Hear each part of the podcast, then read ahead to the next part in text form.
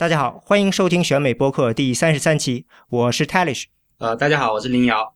啊，大家好，我是海默。啊，大家好，我是 Sader。嗯，选美播客是 IPN 播客网络旗下的节目，我们的网址是选美点 US。啊，我们推荐大家使用泛用型播客客户端订阅收听，这样您能在第一时间收听到选美的更新。呃，选美团队呢，现在呢也在知乎上开设专栏，在微信上有公众号，欢迎大家来关注。呃，同时呢，如果您对呃美国的政治资讯特别有兴兴趣的话，也欢迎加入我们的会员计划，嗯，收到会员专享的每日资讯。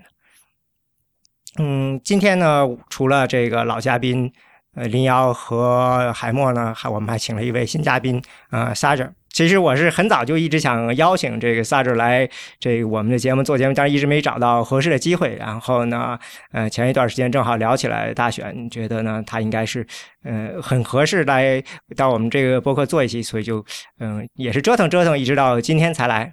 嗯，好，谢谢谢谢邀请。呃，我们今天呢继续开始这个关于初选的这个讨论吧。嗯。这又过了一个星期二了。最新的选情呢，是昨天又有三次这个初选或党团会议，嗯，没有什么特别大的意外吧。民主党那边，嗯，Sanders 他拿了两个党团会议，是犹他州和 Idaho，然后希拉，但是希拉里呢，以比较大的嗯以比较大的优势拿到了非阿里亚利桑那，所以呢，虽然 Sanders。拿了更多的代表票，但是呢，没有怎么追上，就基本上形势大概是这样。那么在共和党这边呢，呃，应该是这个，我想，Cruz 拿到了犹他州的这个党团会议，他把，呃，他拿到了把近百分之七十的选票，所以。呃。最后呢，他就把这个州所有的代表都拿到了。另外呢，这个 Trump 呢，嗯，虽然只是在嗯亚利桑那拿到百分之四十七的支持，但是这个州是赢者全得，所以他也把这个州的代表都拿掉了。嗯，另外一个这个进展是，呃，Jeb Bush 他今天宣布，就是我们今天录音这一天是星期三了，今天宣布呃支持了 Ted Cruz。这个也是让大家嗯略微有一点意外，但是呢，嗯，在他宣布后，好像我听这个 Scott Walker 大概也是表示了支持 Cruz，暗示着可能他大概应该在一周左右呢会正式的支持 Ted Cruz。嗯，你们对这个现在这个共和党这边这个就是 Jeb Bush 支持公开出来支持 Cruz，呃，有没有感到任何的意外呢？比如林阳，你觉得呢？呃，不意外吧，就是。反正到这个点儿上，就是像杰布什这样的人，他呃，现在共和党的建制派就是给他们两个选择，就是你更讨厌 Cruz 还是更讨厌 Trump 了。然后，然后像杰布什他一直都表态说更讨厌 Trump，所以到这个时候如果再不出来支持 Cruz，已经太晚了。对，所以所以也也该出来了。嗯，这个确实挺有意思。我因为前一段时间我记得以前时候 Graham 对这个两个人就是。嗯，讨厌至极，可以说是吧？一说是我忘了是说一个人是要呃选择选择谁是被毒死，选择谁是被枪击，大概对，就就是说这俩这是这是 Bush 说的吗？是那个 Lindsey 呃，这个是 Graham。啊，OK，对，有人让他说选择应该选谁，然后他当时还说，呃，如果 Ted Cruz 在参议院被这个哪个参议员打死了，嗯，我们是没有人会出来指证他的，指证打死他的那个人的，就是就是说到这样，但是他还是出来公开表示要支持 Ted Cruz，这个对他们来说看来其实是一个挺难决定，但是最近的时候，呃，表现出来了，所以，呃，好像如果是这样的话，似乎这个初选。共和党这方，我们就嗯，先聊共和党这方。共和党出现，看来一时半会儿是不会就是结束了，而且确切说是应该是现在的这个对抗的态度更鲜明了。对，嗯，你们是不是呃，您觉得是不是估计这个现在呃，因为大家一直在说，就是说有可能这个初选，这个在通过初选可能决。无法决定出到底最后谁能拿到呃绝对多数，嗯，但是我看了看现在的预测，就是说在这个周二结束以后，Ted Cruz 呢，如果还想拿到呃最后过半的人票，他需要拿到剩下的这个代表里头的百分之八十多吧，百分之八十几我忘了，百分之八十五以上至少有了，呃，但是 Donald Trump 呢，应该是只需要拿到百分之五十五，所以呃，你觉得现在 Donald Trump 接下来他的希望有多大呢？就是说，至少是在人票在票数上，嗯，是就我我先说一下啊，就首先，我觉得是 Ted Cruz 啊、是完全不可能通过呃通过这个初选的投票来啊、呃、取得过半的，就啊、呃、取得超过一半的呃 dele delegates，然后最多通过这个方式呃坐上呃共和党的呃候选人，就是几乎现在已经是几乎数学上已经不可能了。所以问题呢，现在的问题呢，就是要么就是 Trump 拿到超过一半的票，要么就是呃。Trump 拿到了比 Ted Cruz 多，但是还不到一半数。我记得一半数好像是一千二百三十七票。然后这时候呢，就会到呃，就这时候就呃，就由啊、呃、党代会来进行呃进行谁谁能当候选人讨论。嗯哼，对的。所以说，对于反对 Trump 的一派，他们我认为，如果他们理智的话，现在唯一的希望就是党代会。对。你们嗯，虽然好像 Ted Cruz 自己这个还比较嘴硬，但是似乎应该是这样了，对吧？所以我觉得像 Jeb Bush 呃，他们出来支持 Cruz，他们并不是说真正的想要推 Cruz 做那个呃提名人，然后而只是想要把这个战役拖到党代会里面去。反正 Cruz 在党代会估计也得不到，就是不管几轮投票都得不到多数支持吧。所以到时候大家就可以捧一个黑马出来。那我们现在说一下，如果说没有人拿到半数，可能有些人不太了解这个在党大会是怎么回事。那这个林想，你先说一下，如果没有人拿到半数，这个在党大会上是一个怎么样的过程呢？哦，这个事情说起来就呃很复杂。就是如果我们很简化的说，就是到党代会里面去投票，第一轮的时候，绝大多数州的代表都要按照那个呃这个州里面初选的结果来投票。就是在呃共和党的两千多名代表里头。应该是可能只有一百多名代表是呃是所谓的 uncommitted，就是就是呃那个州里面的初选结果对代表的投票意向是不构成任何影响的，包括呃宾州，然后还有包括 Wyoming，还有一些小的小的州，这样一百多名代表是 uncommitted，然后剩下的代表，剩下代表在第一轮投票的时候都必须严格按照那个。呃啊，其实也不不是完全必须严的严格按照的，但是我们先这样说说，后面会讲到怎么去更改这个事情。就是一开呃，如果没有发生大的变动的话，这剩两千多名代表里面，绝大多数都必须投给这个呃，就是你这个票这个州里面拿到这个代表的这个候选人嘛。然后然后如果没有人过半数的话，呃，就就会进入第二轮、第二轮、第三轮、第四轮这样的投票，然后到哪一轮出现过半数的候呃候选人就被提名了。然后在绝大多数州，大概有百分之七十五的州，它规定是第一轮投票以后，呃，这个代表的那个绑定的义务就完成了。第二轮开始投票的时候，你就可以随便投给你想投的投的人。然后还有有大概有百分之十的州是规定到第第二轮投票结束以后才解除绑定，有的规定第三轮投票以后才解除绑定，还有的州是规定说只要你这个候选人不对你亲自对你解除绑定以后，你就必须必须一直投他。就呃，我忘了是哪个州，比如说像 Rubio，呃，我记得是阿拉巴马。对对对，就比如 Rubio 现在虽然已经退选了，但是如果 Rubio 呃不宣布他要 release，他要释放那个阿拉巴马的他已经拿到的代表票的话，那所有这些票，这些人都必须一直在投他，一直在投他，要一直到他他发话了以后才才能 release 掉。然后这个是就是大致的情况是这样子，还有那些呃所谓的 uncommitted 的、呃、那些 delegates，就是可以随便投给谁嘛。然后所有所有这些候选人肯定都要去争取这些呃 uncommitted delegates，还有在第二第二轮开始投票以后，第三轮开始投票以后，争取那些被释放出来的代表。但是这里有一个复杂的问题在于，党代会的规则是，就是党党代会上，呃，真正开始投票提名是最后一件事情。在这个之前有讲话，然后在这个之前有关于党代会规则的投票表决等等。然后，所以，呃，所以其实就算比如说 Trump 拿到了多数票的话，然后如果最后去参加党代会的绝大多数代表都非常非常讨厌 Trump 的话，他们可以一开始就表决修改党代会规则，然后在第一轮投票的时候就把自己给释放出来，然后就可以大家都可以投给别人了。所以这里面有很多很多 那个那个门道在里头。但是但是绝大多数人应该不敢这么做，因为这样的话肯定会触犯民意吧。所以，而 而且好好像那个滨州和就是那那那一百多票，他们大概一开始也会按照就是呃既有结果来投，好好像是。呃，他们不是就没有被没有规定要这样投，但是多数人对对对没没有规定对，但是他们估计就是呃这这就是呃，就是没有规定嘛。但是他们可能如果如果大大局都是按照呃既有的方式的话，他们应该也是会按照既有方式，就好好好像。但但是但是历史呃，实际上那个之前的几次党代会都发生过很多呃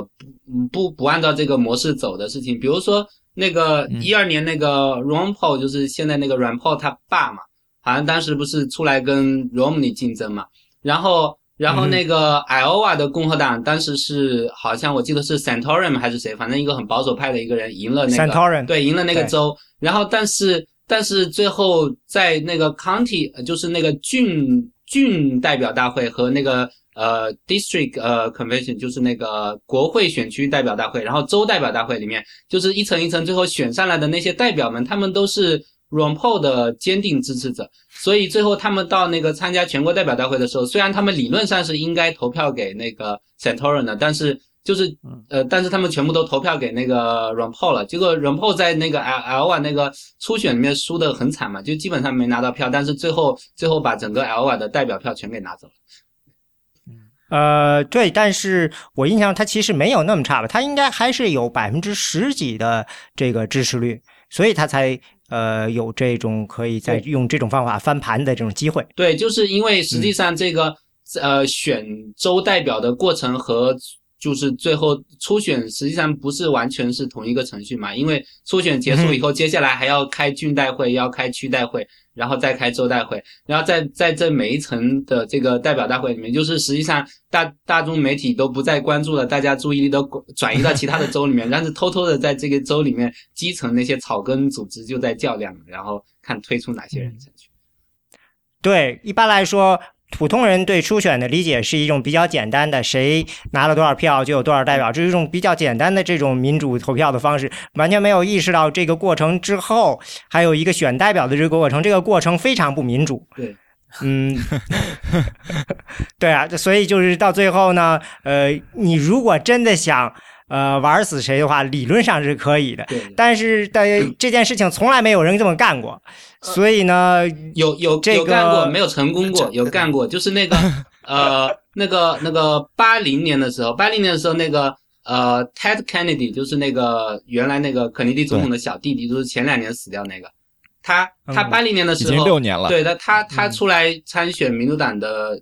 呃，总总统候选嘛，然后当时是卡特不是要连任竞选嘛，然后实际上卡特在民主党初选里面，他是直接就拿到了多数票，然后然后那个 Ted Kennedy 就联合了一群人，在那个民主党开党代会的时候，就是因为党代会一开始要成立一个规则小组委员会嘛，然后就是每个州要出出两个代表，就是呃全国五五十个州一个一个每个州出两个代表，还有那些 territories 就什么什么波多黎各啊什么的，他们也各出一两个代表。然后这样子一百多人的一个小组委员会，然后然后就是先决定说这一届的呃党代会的规则是什么样的，然后把这个规则出来一个模本以后拿到党代会上投票通过嘛。然后他就他就联联合了这个这个委员会里面的好多人，然后推出了一个推出了一个那个版本，就是说说那个把所有州里面关于那个代表们要按照州里面初选结果呃投票的那些规定全部都取消掉。然后，但是最后，最后他推出的那个版本，我忘了是在委员会里面没有通过，还是最后拿到州代呃党代会上投票没有通过。反正他曾经试图这么做过，就是如果他成功了的话，那那卡特那年虽然拿到了，他是连任的总统，他拿到了呃初选的多数代表，然后但是他也会被 政变下台这样子。嗯，啊对，就是反正就是呃，他最后是还是成功拿到了这个候选人，但是他好像非常愤怒，因为对对对，是的，是的，嗯。那现在回来就是说，嗯，对于这个共和党初选来说，呃，如果说 Donald Trump 他拿到的票没到一半，但是比较接近一半，对他来说最好的方式就是赶快就把那些就是 uncommitted 没有这个绑定的那些代表，看怎么样能够把他们给拉过来，让自己如果那个时候就已经能够过半数的话，那希望就就比较大了，因为呃。这个我们现在刚才你说，就是理论上我可以用规则来把 Trump 给刷下去，但是呃，我觉得现在 Trump 也很清楚这种情况，所以他似乎也早就呃，这也是他的一个特点，就是他特别喜欢放出一些口头的这种威胁，意思就是，嗯，如果你你们准备这么干的话，呃，就我会怎么怎么样，或者说会发生暴乱这种可能。嗯，对啊，这个是我觉得是 Trump 的一个非常呃个性的这种呃这个。怎么说？就是说，他似乎特别不怕跟你就是对着干，因为我觉得对一个很多政治政治家来说，如果这种事，他可以在通先通过在底下跟，比如这个 建制派人呃暗示，对吧？他你你不知道他是否真的这样干了，他说不定已经底下谈过了，但是没谈好，这是一个可能性啊。嗯，那当然有可能，不过我觉得现在的啊，现在宾州那些还没投嘛，还没投票，他应该也对，还没有投。嗯，对，因为宾州是有可能的。八，你刚才说八零年，八零年的时候，里根在宾州输的很惨，但是最后他拿到的票代表数就远多于这个，那是呃老布什嘛，所以是有希望的。那现在就是说，那就是说白了，就是说，呃，共和党的建现在的建制派得跟。Trump 有多大的仇，他们才宁可就是说不这个，就是因为现在情况就是，如果说 Trump 真的是多数，我看现在的民调也是大部分的民众会说，如果 Trump 他就是呃他虽然没过半数，但是拿的票数还是比较多的，是最多的，那我们就应该选他。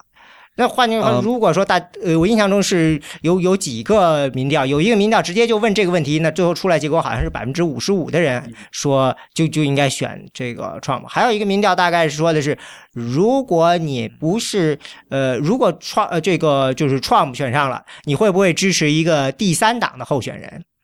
那这这个就是独立候选人，那当时是说只有百分之三十五的人说会选择独立的，那剩下的百分之六十多说还是应该选 Trump，其中有一半人说，虽然说选 Trump 就意味着我们会输掉。啊，我我这里我今天也刚看到两个数据，就是有百分之九十的共和党人是不希望看到 contested convention，呃，我觉得这个数字其实挺挺值得相信的，因为毕竟 contested convention 是谁也不知道后果会怎样。就是假如假如 Trump 是在民调上高呃遥遥领先，但是被被人用这种方法挤下去的话，我想有很多选他的人会非常愤怒。然后，而且这还不一定能够就选出来的人，呃，就几乎等于说是在在十一月份的话，肯可以说是几乎肯定输了，因为大家会看到呃，就发泄自己对共和党不满吧。而且这样的话，对共和党各个各个领袖呃。自己在今年或者是两年或者四年以后的选举都会很不利，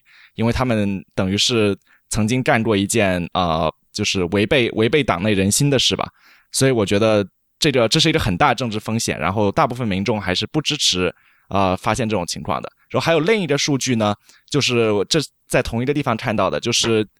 只有百现的目前最新的 poll 里面，只有百分之十七的共和党人。不会在大选中给 Trump，就是在十一月的大选中给 Trump 投票，百分之十七其实挺高的。就相比一下，有百分之十的人是不愿意在百分之十的民主党人不愿意在大选中投给希拉里票，所以这个百分之十七还是相比而言是比较高的一个数字。但是呢，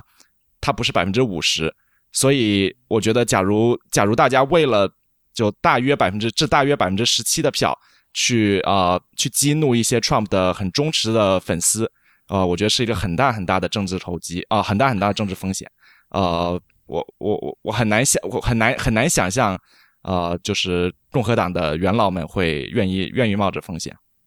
在呃，在在一定程度上，我我是呃同意这种看法，因为呃，但但是我我也想稍微呃补充一下，就是打个比方，我我们如果对比一下来看，假如说我们大家都比较熟悉的台湾的呃，今年就去年这个他们国民党的换柱啊，就是理论上当然是在临阵换掉，这样的话是会。造成非常大的一个冲击，这是应该是毫无疑问的。但是，呃，与此同时呢，就是如果对比那个换柱那个事情的话呢，基本上红袖柱是已经是合法应当，然后换掉它是非程序的。但是在在这个点上面呢，具体到换掉川，呃，换掉 Trump 到底是程序还是非程序，这这个东西可能在一定程度上就没有那个没有那个那么严丝合缝，因为就像刚刚讲的这个，呃，从如果。纯粹走程序来讲，当然，你你把它就如果他没有过这个呃应得的这个半数呃这个半数的话，那么把你呃不不就这个多数呃多数的话一千二百多这个话，你把它换掉呢，就呃从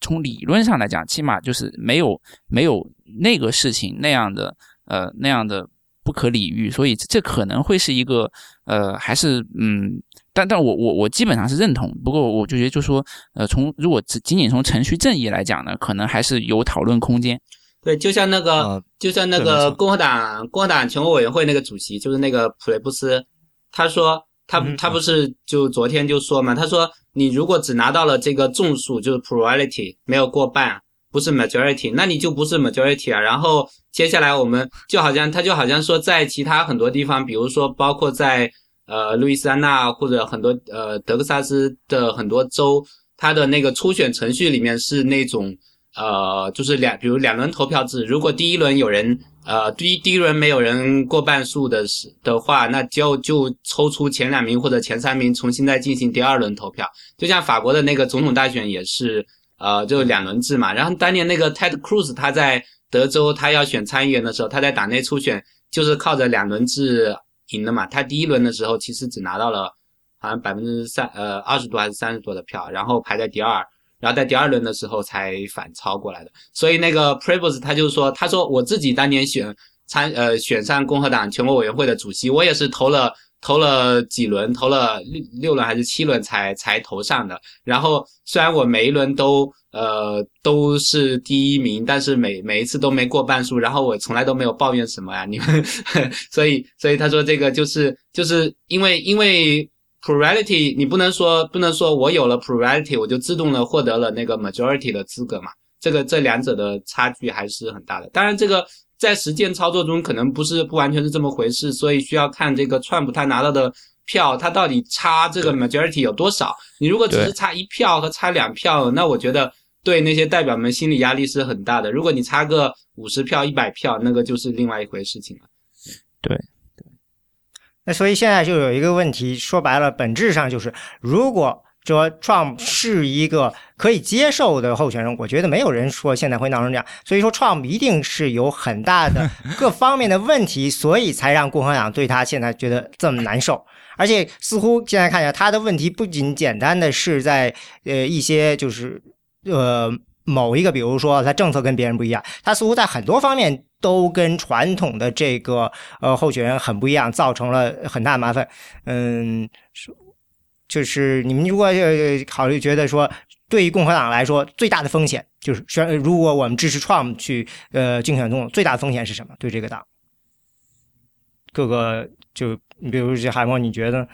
啊、我我我我比较肤浅的看法啊，就是呃也呃，真的是比较肤浅的，就是我我会呃感觉说呃可能呃如如果从一个呃共和党建制派的角度来来看的话，其实在这个点上面，二零一六年是非常难去确保能够呃有一个非常 positive 的 outcome 的，这个玩意是对我我同意。呃，unpredictable，对，所以我我就会想说，会不会有一些人，他其实他会把他的眼光放在二零二零或者说二零二四，然后从基于那个呃放在那个角度的那个立场，然后再重新回来盘算他在二零一六年他应该做一些什么。我就是会会想说有有有有没有就是人会在这样的考虑一个，有就是尤其是他们这种建制派的领袖会这样的考虑问题。呃，然后如果单至于说呃最后如果打个比方说就呃跟着 Trump 走了，或者说在呃在 convention 上面就闹翻了，会对共和党本身产生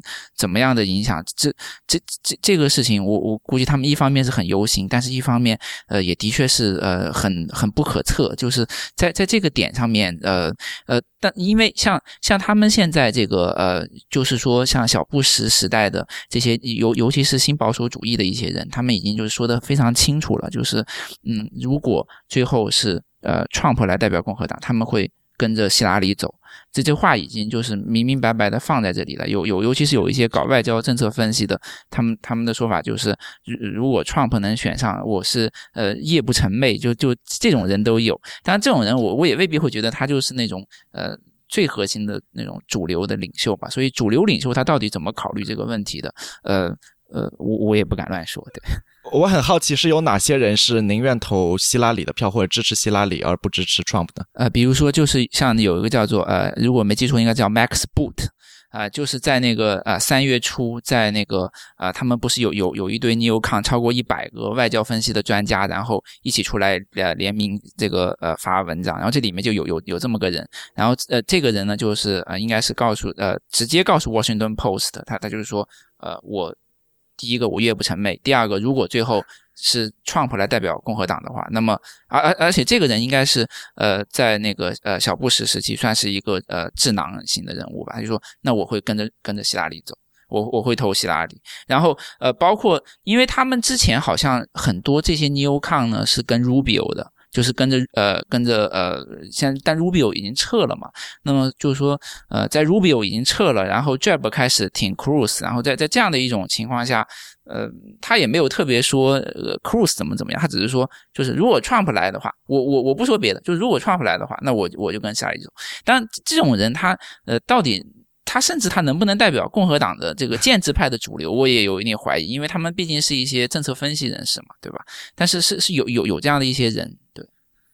嗯，我觉得 Neil Chang 他们整个呃整个政策体系已经在两千一零年已经在共和党内声音变得很小了。对，就是共和党里就是等于是 momentum，就是呃趋势最强的是呃有孤立主义的茶党。这一点是在两千一零年就已经非常明显了，所以这六年以后，这这些人的这些人怎么想，我觉得已经已经不是很重要了。也就是说，就算是就算没有 Trump，我觉得为了未来考虑，假如美国呃在中东还是像这几年一样，就各种各样的各种各样的被被被被敌人打脸的话，我觉得更有可能的是共和党选择抛弃 New 这些啊，就是小布什时期很得。呃，很得力的 New 厂，而不是 New 厂抛弃共和党。从从另外一个角度讲，嗯，我觉得这个问题不仅是 New Con，，因为呃，如果你看这个 Trump 很多主张，他跟这个传统的共和党很不一样吧？他有些主张是把共和党原来的主张更往这个狠里推了推，比如说这个关于移民啊什么的。但是呢，有些主张呢。其实是完全跟传统的主张，呃，这个唱反调。我觉得最主要的两点，一个是关于这个贸易 trade，他这个呃不欢迎这个 trade 这个自由贸易这件事情。第，他虽然他说我是一个自由贸易者，但是我认为我们需要一个更好的 deal。然后他第二件事情就是，你要说他有一定的孤立主义成分的存在，就意思就是我讲我们不想管那么多事儿，他甚至是说这个我们的盟友应该承担起更应该呃承担起更多的责任啊这样事情。但这个。这两件事情其实是美国二战以后建立整个国际秩序的基础，一个就是自由贸易，一个就是美国承担起维护社会这世界秩序的这个呃这个功能，然后呢，其他国家呢就绑定在这周围。所以说，呃，这是两个这个支柱。如那现在 Trump 这个如果放出这样的话来的话，就算他不会真的做到这一点，那这个对。所有的盟友，他们听上去这是一个非常非常可怕的信号，有可能 他们当然就往差里担心，就是说这个信号信号一旦释放出去，那很有可能就会是这个嗯半个世纪以来建立的这个美国主导的国际秩序可能就要坍塌了，就有这种可能啊，所以他们觉得非常紧张。对，所以我觉得，我觉得这里的就是说。当当我们说这个共和党为什么反对 Trump 的时候，他实际上不同派系的共和党人他反对 Trump 的原因是差别很大的，而且有的时候可能恰恰是相反的。比如说刚才刚才你们说这个新保守主义，这个 Neil Kang 他反对 Trump，他出于外交政策的考虑。但是就是像那个刚才 t a l i s 说的，这个 Neil Kang 你可以放在一个更广更广的框架下来看待，就是。包括那种呃海岸商业呃共和党的商业建制派，就是支持自由贸易的，然后还有就是支支持就是说美呃想要维护美国跟那些盟友的关系的，然后还有这个新保守主义认为美国应该在国际上承担更大的责任，然后主动出击等等这些，他们虽然说具体的理由差别很大，但他主要关心的是美国主导的这个国际秩序不能变的问题。然后，然后他们担心的是，Trump 这这一方面他的这种有点孤立主义和贸易保护主义的倾向上台以后，会导致这个美国主导的国际秩序坍塌，或者是被别人抢走话语权。另一方面也是呃也担心 Trump 因为嘴巴太大，然后呃说话老得罪人，没准就把盟友。现他不是前段时间已经引起了呃日本或者韩国的那些领导人的反感嘛，然后然后所以所以就是他们对这种川普本身的这种性格上的不确定性有很大的忧虑，所以我觉得这是一个大大派，就是那种商业和外交的建制派。然后另外一种反对 Trump 的是那个呃社会保守派、宗教保守派，因为 Trump 实际上他。呃，就实际上有很多人支呃共党的选民或者中间选民支持川普，不支不支持 Cruz 的一个原因，就是川普不再强调那种传统共和党这几十几年来一直在讲的那些什么反堕胎啊，然后呃什么这就这些很很福音派的东西。然后然后那个，但就对我来说，这个是一个好事，因为我觉一直觉得福音派的东西很 nonsensical。然后，但是但是就是说，对福那些传统的福音派来说，虽然虽然他们还是，我觉得他们。呃，如果川普成为提名人的话，他们还是会支持川普，但是，但是，呃，那个至少我觉得他们会，就是说，这川普代表的这一派力量和他们真正的很坚坚持这种社会保守主义的文化保守主义的这一派，他们是有分歧的，就是说会给共和党埋在埋下一个潜在的呃矛盾的种子。然后，这还有一派一个大的范畴，其实就是所谓的。呃，compassionate conservative 嘛，就是那种有良心的共和党人那种，就是其实他们他们他们反感 Trump 的那种说话的时候没有 class，没有没有格调，然后还有就是说把那那些比如，其实共和党长久以来在使用那种所谓的 coded language，就是你在呃进行一种一种种种族攻击的时候，使用一种很优雅的、很隐晦的手段，不直接攻击这个种族，不不直接攻击外来移民，然后而是用一些呃长篇大论的。政策话语来包裹那个背后的这这些这些结构上的。共和党是政治正确，对，就是说共和党的政治正确。然后现在川普他打破的不仅仅是整呃民主党的政治正确，他实际上把共和党的政治正确或者说共和党的这个这个外衣给撕下来了，让人看到让这个 compassionate conservatives 非常的丢脸，然后就让人觉得就他们会觉得说啊，川普一出来就好像。大家就就就觉得，哎呀，我们共和党最后就孕育出了这样一个一个怪胎，所以我们一定要抵制他。就是我觉得现在对川普真的抵制的反反感最厉害的共和党人，实际上是这一类共和党人，因为他们现在就是说，就是说有一个共和党，就是他们心目中的共和党的形象在那儿，然后他们觉得川普完全的破坏了打打打塌了这个这个这个形象，所以他们一定不希望共和党被川普拉到他的那个方向上去。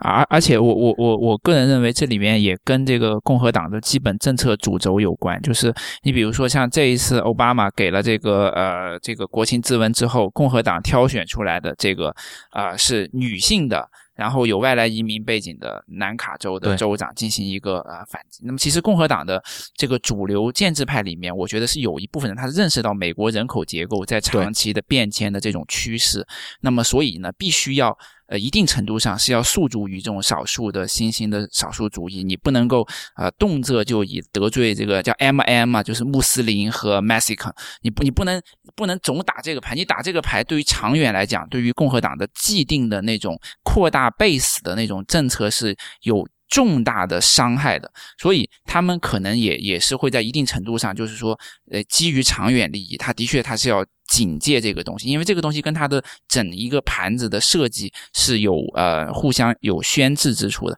还有像刚刚呃那林学长讲到这个，就是在尤其是在社会政策方面，川普其实呃有很多，我觉得甚至可以归纳为是偏 liberal 的一些讲法。比如说，尤其是他在这个 Plan Parenthood 上面，他的一系列的主张，那么按理来讲，就是呃没有没有道理用保守主义的这样的一个框架去去形容。呃，在这些东西呢，一定程度上，我觉得对于中间选民的确是呃有吸引力的。而且你去看辩论，就是说，嗯，在他得到喝彩的这些呃东西里边，除了那些呃很很有攻击性的、很很很很对那那些语言之外，有的时候呃。就是可能中居中的人也会给他一些赞扬的，可能就会呃收到，尤其是收束到就是社会政策这一趴。比如说他有的时候讲，他说那 Plan Parenthood 除了可能会在这个呃宗教生殖这些方面有所违背之外，那他对于这个妇女的这些身体健康这么多年有一些照顾。他讲这个话的时候，就有可能会在一定程度上有一些呃比较居中的人在这一个话上面可能会给他一些赞扬。那现在的问题就在于，如果 Trump 真的是就是他就是领跑者了，那他最终他要赢得大选，他嗯，肯定得需要其他人来支持他。他光靠他现在支持他的这二粉丝，应该是不够把这个呃，应该是先是希拉里希拉里打败的。所以说，那他嗯。一种情况就是他的假设就是，反正大家都会团结在共和党情况下，嗯，我就等着大家出来投。还有一种就是他必须得还得去积极的去，呃，拉拢这些曾经被他就是等于是给推远了的这个看不起他这些人。他现在的问题就是他去，大家会主动的去，最后还是因为看在共和党的牌上去团结到下来，就变成一个 Party of Trump，还是说？这个 Trump 他自己会去去主动去迎合这些，呃，最后试图去团结起对方的这些人，所以这是一个很大的问题。嗯，我就是我举一个例子，就是我现在想，就是我记得他曾经说过关于中东问题的时候，他说我要这个中立，对吧？在以色列和这个巴勒斯坦问题上。然后前两天是就是周一时候参加这个 APEC，这个是 APEC，林奥应该怎么翻译？AIPEC。就是亲以色列的呃游说组织吧，就对那个好像是他在那上头的时候，他马上就呃他在嗯我印象中他是换了个腔调对吧？他对表示了我要坚决的支持这个以色列，所以说这个时候就让人感觉他到底他的这个这个我们应该不应该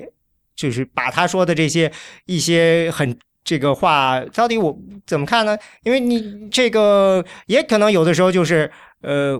他就反悔了，他就不这么说了，然后大家他支持人也无所谓。但是大家的无所谓的程度到底有多大呢？我觉得有些事情大家可能就是无所谓的，但是他到底能到到什么样的程度？他因为就像我们刚才说，他这个在这个贸易和这个呃军事上面，他。其实是很大程度上跟这个共和党的这个核心的这个纲领是脱节了，就是相悖了。那他如果等于说我再拧回来，我觉得他尤其是在这个贸易保护、反对 TP 啊这些事情上头，他他很难反悔了。他要反悔的话，我觉得，嗯，他的支持者可能会呃生气的，因为这这个今年的跟不光是他，就像这个关于这个在贸易上这个反对 TP 这事情有点成为潮流，因为 Sanders 其实也是靠这个也获得了很多支持，嗯，而且我印象中他也提到了说，在这个党代会上，党代会上不仅是还要建立规则，好像也有这个要做这个 platform，就是党纲。他说他希望在这个党纲中要标有。这个更大的这个作用，而且他特别强调了这个，尤其是在 trade 方面，他希望能够把他的主张放进去。所以这就有一个非常有意思的事情，就是共和党如果我把这个放进去的话，会他那有可能有一波人就彻底不认为这是我的共和党了。那他怎么去团结这些人？呃，你说的两呃，你两个方向，一个是 Trump 开始迎合党内人士，这个就在以色列的，就是亲以色列这方面他已经表现出来了。顺便说一下，我我记得媒体说这是他第一次用演讲稿演讲，然后我看了一下这个视频，和平常非常不一样。呃，我建议大家就是对对 Trump 演讲，呃，有有。呃，对他以前演演讲风格特别有兴趣的，应该看一下对比。呃，就说说一下，就挺无聊的，说实话。呃，比起他平常，呃，就是从从这点上面可以看出来，他既是从演讲方式，还是从就是政策观点上，已经开始往就是传统的呃共和党共和党的这这个纲领上靠拢了。第二点呢，就是我觉得共和党早就已经开始也向 Trump 靠拢了，或者说是团结在他身旁了，只是。主要是因为，我觉得主要是因为媒体想塑造一种呃，Trump 正在跟共和党对着干的这种局面，而呃，把这这另一个故事给忽视了。呃，为什么这么说呢？就是我我在这里说几个已经呃已经公开表示呃是支持 Trump 的呃共和党的政客，就是 Scott Brown，他是在呃二月初就已经开始支持 Trump 了。他是一个很温和的呃，就是在。在社会问题上很温和的一个共和党人，然后 Jeff Sessions，这是一个阿拉巴马的 Senator，他是就参议员，他应该是，呃，整整个美国参议员里面最保守的人之一，啊，甚至是比 Ted Cruz 还要保守。然后他也是在二月份，啊，很多就是支持公开表示支持 Trump。然后还有 Sarah Palin，这也是一个就是茶党的一个，呃，茶党很宠爱的一个。一个政策，然后还有就是 Ben Carson，这是在福音派中间声望很高的啊、黑人医生，然后在黑人和福音派中间声望都非常高。然后还有就是最近的 Chris Christie，这个是应该是共和党建制建制派的呃，等于是领军人物了。呃，就所有的这些人都是就来自于共和党不同的分支，然后他们现在都支持 Trump。呃，这你可以说他们政治投机，但是有足够人政治投机的话，啊、你就可以说这党已经变了。啊，然后我觉得这些这么多名呃声望这么高的党内大佬已经变声了。我觉得我们现在已经可以说，至少是共和党已经，呃，可以说一半吧，一半人已经到就是领到 Trump 这边了。所以，呃，所以我觉得大家大家想象的共和党和特朗普之间没有任何共同语言，然后会在党党代会上呃大打大打出手。我觉得这种呃。这这这这只是一个想象，到时候的话，啊、共和党会比大家想象的要团结的多。嗯，我先说一点吧。哦，不对，等一下，海默，你刚才说想说的，你说什么？哦，我比比较比较 irrelevant 的一点就是，呃，因为刚刚他他老师说到这个呃，Trump 现在修正他的一些一些说说法，这个对这个这个是一个非常显著的现象，现在很多美国媒体也注意到，当然他就是。现象归现象，就评判的这个方式有不同嘛。但基本上来讲，他就说他是在一个是回归主流，第二个就是说他把原来的一些讲法，他是呃是在明显的啊、呃、说的嗯说的呃过一点是叫推导，但是呃如果最起码的他也是在进行一些调试，肯定是在进行调试。所以嗯，在一定程度上，我就是可能会让人就是在想说那。到底哪一个才是真的？他的真真真的他，或者其实他怎么想，并不并不是呃我们要关切的，关键是他以后会怎么做嘛。那嗯，这个就是作为一个 platform 来讲的话，你多少会有一点让人感觉是 free flow，就是我我我我我个人会会有就是有有这个忧虑在在这里。那，当然也会看到，就是有有一些学者会讲了，就是呃。不管说呃共和党和他之间的矛盾呃有多大，基本上如果他呃正正式的成为提名人，包括如果他以后真的呃有这种可能性成为呃当选总统的话，他应该在最终的施政主轴上，他因为制度框架摆在那里，或者呃因为别的呃各种力量的作用，他理论上还是应该不会离这个呃就是既有的呃惯例。特别远啊、呃，这是呃有一些人已经做出了类似的预测，大概大概目的也是呃 point 也是在说，就是说不用说呃特别的呃担心或者怎么样了，但是呃具体如果是那我个人，我就会觉得他稍微还是有一点那个呃，就是他是不断的在 refine 他的这些讲法，所以我就会去想说，那哪一个才是真的他，哪一个才是他以后会真正做的事情，因为虽然说他在制度框架内他是有诸多的限制，尤其是在立法这个这个层面上，作为美国总统，你是有有制度框架摆在那里的。但是，呃，他他自己心里面怎么想，和他以后会到底会怎么做这个事情，还是呃让我稍微有有有一点关切和忧虑。我觉得说以后呃不用太担心啊什么，这这有点是自己骗自己的味道，因为美国 美国呃美国总统的权力是很大的，他他实际上而且在这二十世纪后半期以后，他扩大的越来越厉害啊，再加上国会如果一旦有僵局的话，总统可以用行政令做很多事情，都不用说，比如说外外交政策啊，然后贸易谈判等等，有有很多很多事情是是就说总统有占有极其强大的主动权的。然后这个不像一个议会制的国家，因为美国本本身它的宪法架构就是这个样子，总统有很大的空间。然后，然后就算你有很多很多的制度限制吧，然后呃选上不同的总统，它显然会导致完截然的不同的结果。因为小布什如果不上台的话，新保守主义也不会也不会那个在在有有八年的时间可以可以折腾啊。所以所以是 你就。这这个我我完全不能理解那些人，就是说为什么要为什么要骗自己说谁串不上台不上台都是一样的？就实际上那个 Carson 他在在那个支持川普的时候，他后来不是呃也也说了一句话，他说他说我我觉得那个 Trump 他上台以后，他应该不会做他现在说的事情，但是就算他做了，也不过只有四年嘛，没关系，让他搞四年。所以我觉得这个很奇怪。这应该是最最最最委婉的 endorsement 了，这个。而且而且，我就我就 Carson 不是后来还他还说了一句非常。不，呃，那个缺乏艺术性的话嘛，他就他说那个 Trump 跟我谈的时候，他他也他曾经 promise 过我一些事情，要可以给我做呃发发挥一点作用。这这个实际上是被联邦法律明确禁止的，就是你在竞选的过程中，你不能不能向别人承诺官职什么的。所以他他如果一不小心的话，可能就要犯法了。人家如果稍微有一些政坛经历的人，说话就会比较艺术一点。但是他是一个政治素人嘛，所以医生。对对对，嗯，就说到这一点，我就想提一下，今呃这个星期早些时候，呃，就是共和党给 Trump 了一个压力，就是让他尽早把他心目中最好的最高法院呃以后的 nominee，就是候选人给列出来啊，因为就是提提名最高法院法法官是总统一个很重要很重要的职务，就是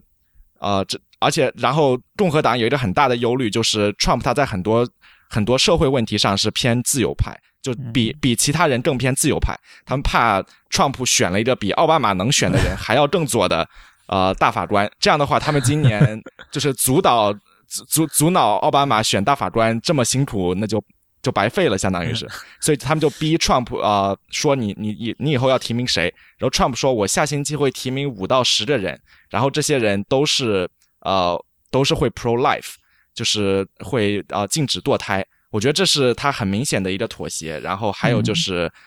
我觉得在 release 以后，很有可能会让呃共和党的主流更更加接受他，因为想要这人呃还跟我们更像一点，不会就至少比希拉里好。嗯，呃，那我来说一下，就是还是回到刚才说的 APEC。这个 APEC 刚才你说他这个演讲时候，他第一次用了这个演讲稿用了提词器，对吧？呃，我估计是因为对方要求的，对方可能需要看他的演讲稿，因为为什么呢？因为第这个第二天早上，这个 APEC 的主席在这个内塔尼亚胡在这个的这个电视讲话之前做了一个没有事先约定的一个讲话，对他没有说 Trump，他是说对昨天晚上的演讲报以道歉。说是我们就就是说我们犯了一个大错误，呃，这个为什么呢？就是说，Trump 他是按有演讲稿的，但是他其中有两句话没有按照演讲稿说。那个那两句话就是就在骂骂了奥巴马，就是意思是奥巴马只有一年了，耶，就这个他说了那么一通，说我觉得这奥巴马对这个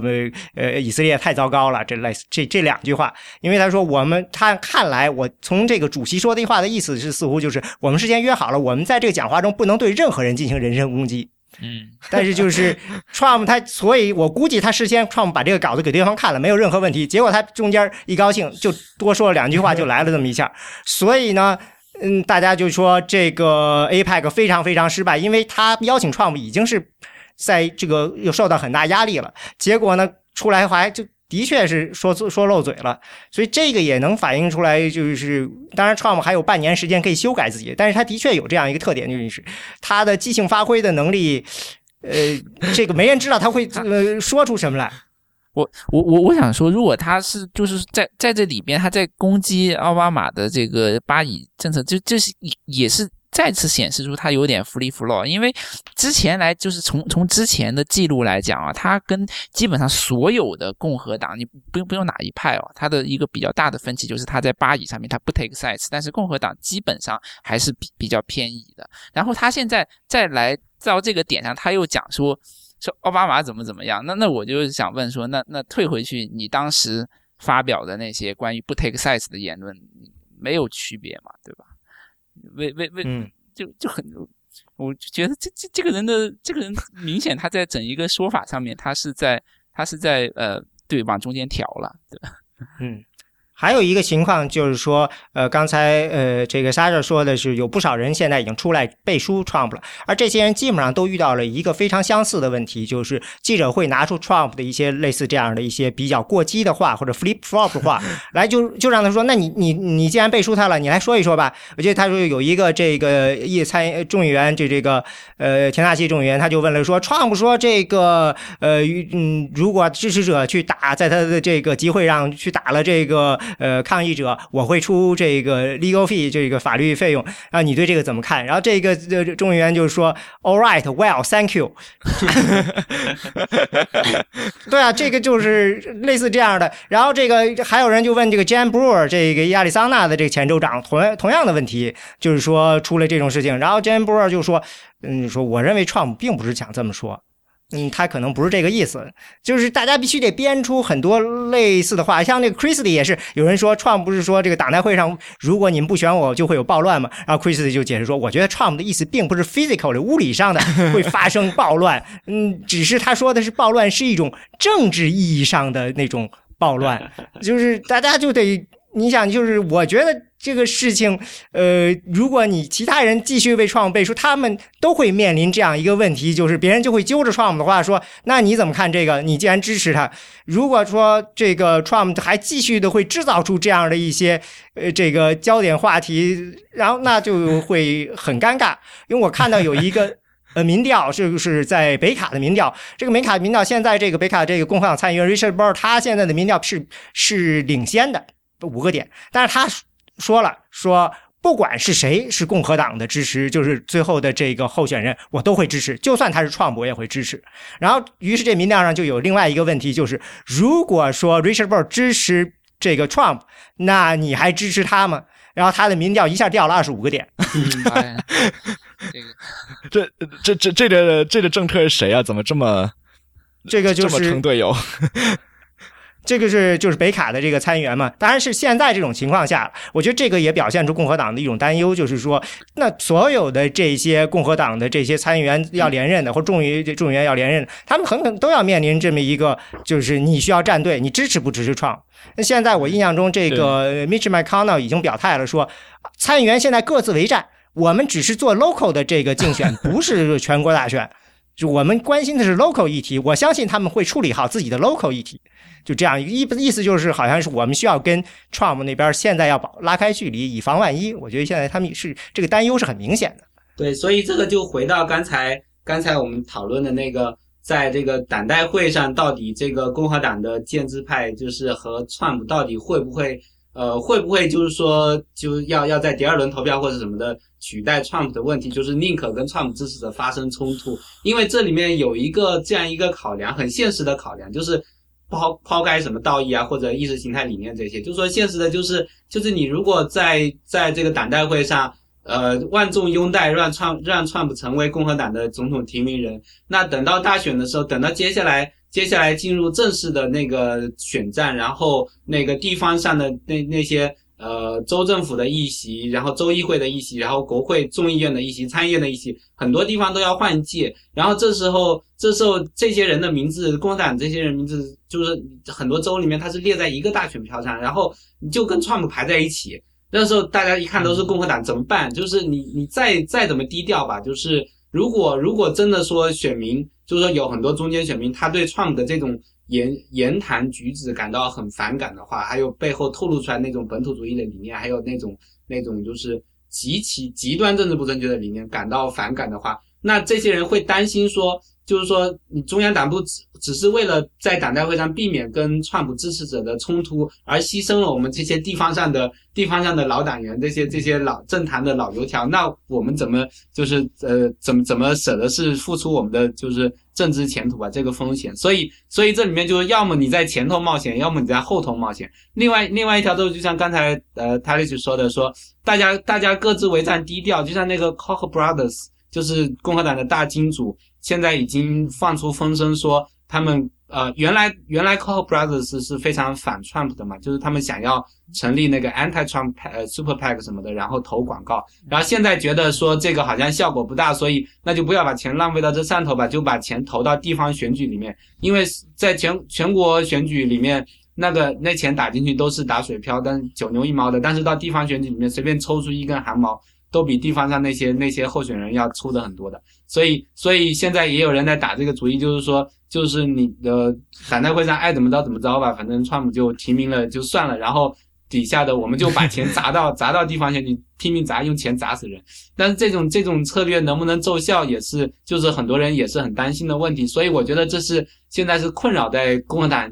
建建制派心头的一个一个心头大患，就是就是到底这个这个党代会上该该往哪边去冒险吧？嗯。对，如果你是个风险投资人的话，你会觉得 Trump 他的这个 出，就是说他出可能出现结果，呃，非常非常的不确定。就像民主党人，我相信也是这样的，就是呃，David Axel 他就说，我认为如果 Trump 参选的话，最后的话，那有可能就是希拉里全面大胜，但是也有可能 Trump 就是以以微弱优势胜出，这个就很难确定。但是如果换句话说，如果你们是推的是 Ted Cruz 的话，那共和党肯定是输了。这个只不过就是说，呃，但是也有共和党的人就是说，我宁可跟着 Ted Cruz 输的很惨，也不想跟着这个 Trump 输的很难看。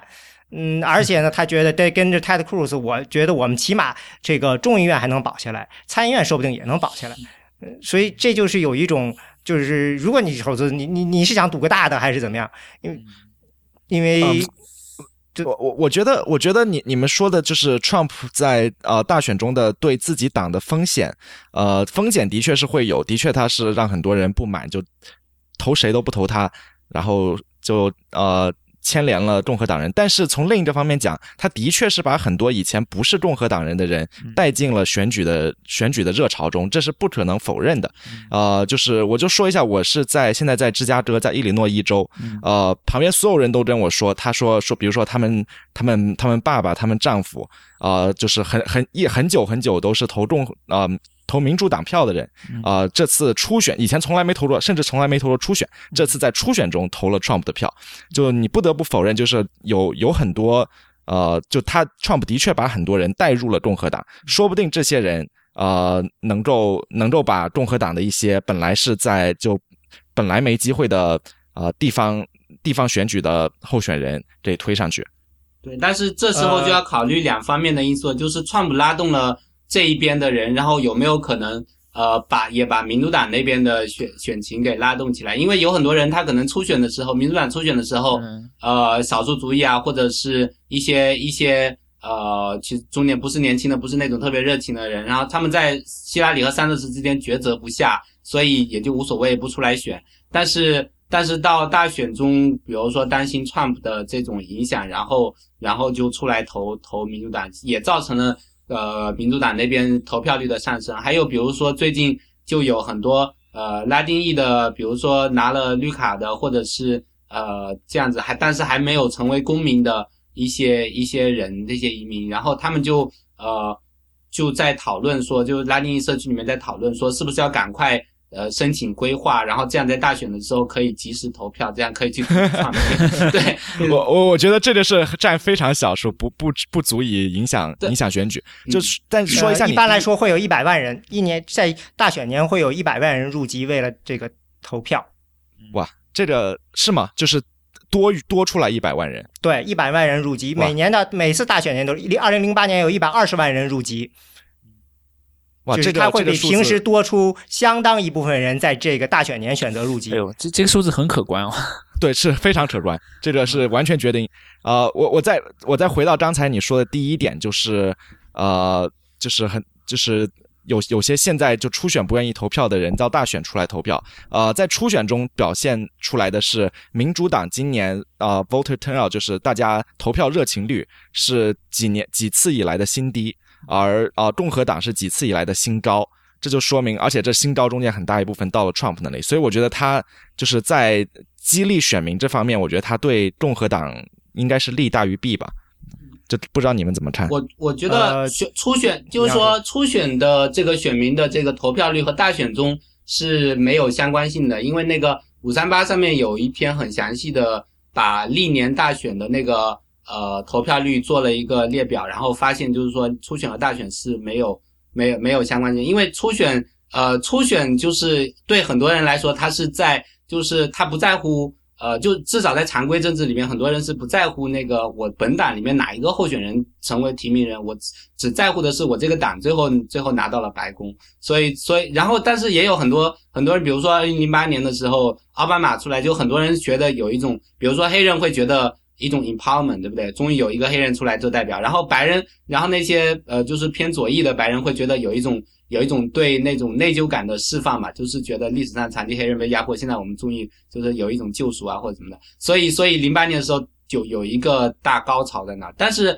但是这这个是最近的一次，就是说初选投票率和大选投票率是是相关联的，也是因为小布什做的太差了，但是 但是反面的例子也有，就是比如说七二年一九七二年那个大选的时候，呃，民主党初选的时候那个投票率也是非常高的那个。呃，马嘎文就是又年轻帅，然后又代表了左翼的那个未来什么的，所以所以当时在民主党内也是万众拥拥戴的。结果到大选的时候就就输的特别惨，底裤都没了。然 后对，所以嗯，就是就是实际上这个在历史上就是说投票率投票率正相关和负相关的情况基本是对半开吧，就是呃。刚才你说的有一种情况，就是有不少民主党人去投共和党的这个初选的票，对吧？呃，这是确实是存在的。但是我印象中，我在呃这个 Washington Post 上看到一篇，呃，他统计了这样的情况，然后他跟我忘了是跟二零一二年还是跟二零一四年做的比较，然后呢，呃，当时是大概有二十个州出选了，然后他发现大概有十个州是比当年。呃，多就是说有更多的民主党人这今年来共和党投，他剩下的十个这州呢是少，嗯，尤其是多的那几个州呢，就可能就包括你说的这个伊利诺伊，还有这个马萨诸塞这些，呃，以前可能大家都觉得这纯这个民主党州的这州，然后在其他一些州呢就少，呃，所以呢，他。他当时结论就是，光从这个看呢，你还不能够简单的说这个有更多的民主党人这一次就加入到了共和党的初选中来，而是可以说呢，说他表现在某一些呃州，这些州呢，就是的确 Trump 呢会有一些特殊的吸引力，就比如说袖带的这些州，所以有人会认为很有可能在秋天的时候，传统定义上的这些摇摆州呢，会因为 Trump 的出现呢被重新定义了，这是可能的，这是完全可能的。呃，现在一一一一般是说，呃，有有有这么一个讲法吧，就是说，呃呃，Trump 的现象吧，到目前这个点上来讲，对于呃美国既有的政治学的这这这个领域的研究，大概是呃有一点是硬硬核的，有一点是稍微有一点呃就是区隔的。硬核的那一点呢，就是因为有有一个就是 American politics 里面比较主流的一派，就是说美国的选民他不是意识形态化的，他基本上是中间型的。那么在这个层面上来讲的话，Trump 现象稍微。是比较硬核的这样的一个现象，就是不是以严格的意识形态去，你不能用严格意识形态去衡量一般的这个嗯美国选民的这样的一个一个一个一个取向。但是有一点就不是很呃是有产生区隔，就是说基本上他他们一般是认为说最近一段时间的趋势是美国人的政治热情是在下降的。但是呢，也就像刚刚大家都说到，就是川普现象，起码在目前这个点上来看，它好像是激励起了呃哪哪怕是那些反对他的人，你也可以理解成。为是一种政治热情，的确是让很多人都开始觉得 politics 这个玩意是需要 engage 的，所以，所以好像就是说，在这两个呃比较呃 normal 一点的这样的一个呃概念上面，一个它是印证了，另外一个呢，就是起码到这个点上来讲，好像是也成成了一个相反的这样一个态势。对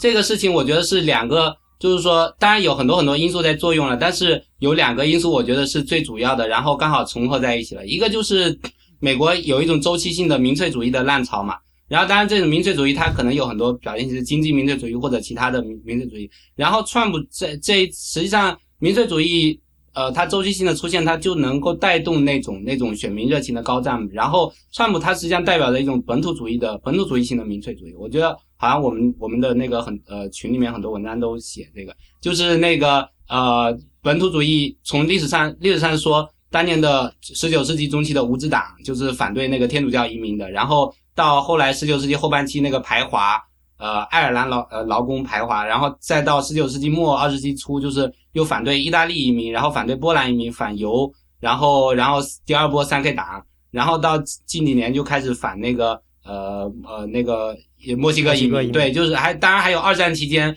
反呃就一战的时候反德意，二战时候反日意。等等，就是说每一次每一次这个本土主义的浪潮袭来的话，它就会一下子激发出很多的政治热情。然后这种如果单单是只是这种民粹主义和本土主义的这种运动的话，它这个热情是会很快消散下去的。第二个因素就是，其实就是我前一段时间写的关于那个呃输不起法，还有就是那个选票列明法，这这这属于构成一大类的制度性的因素嘛，就是就是我当时在那篇文章里面讲的是。这种选票列明法还有这个输不起法，它对这个国会还有地方地方选举的这样一种一种一种呃影响。然后，但我一我这这最这段时间准备新新写一篇，就是说从这个影响怎么又最后又影响到这个总统大选，然后这次 Trump 的出现，这里面的问题就在于这个这个输不起法，它是呃规定了在地方上的，就是说初选里头，你如果以以一个党的那个呃那个。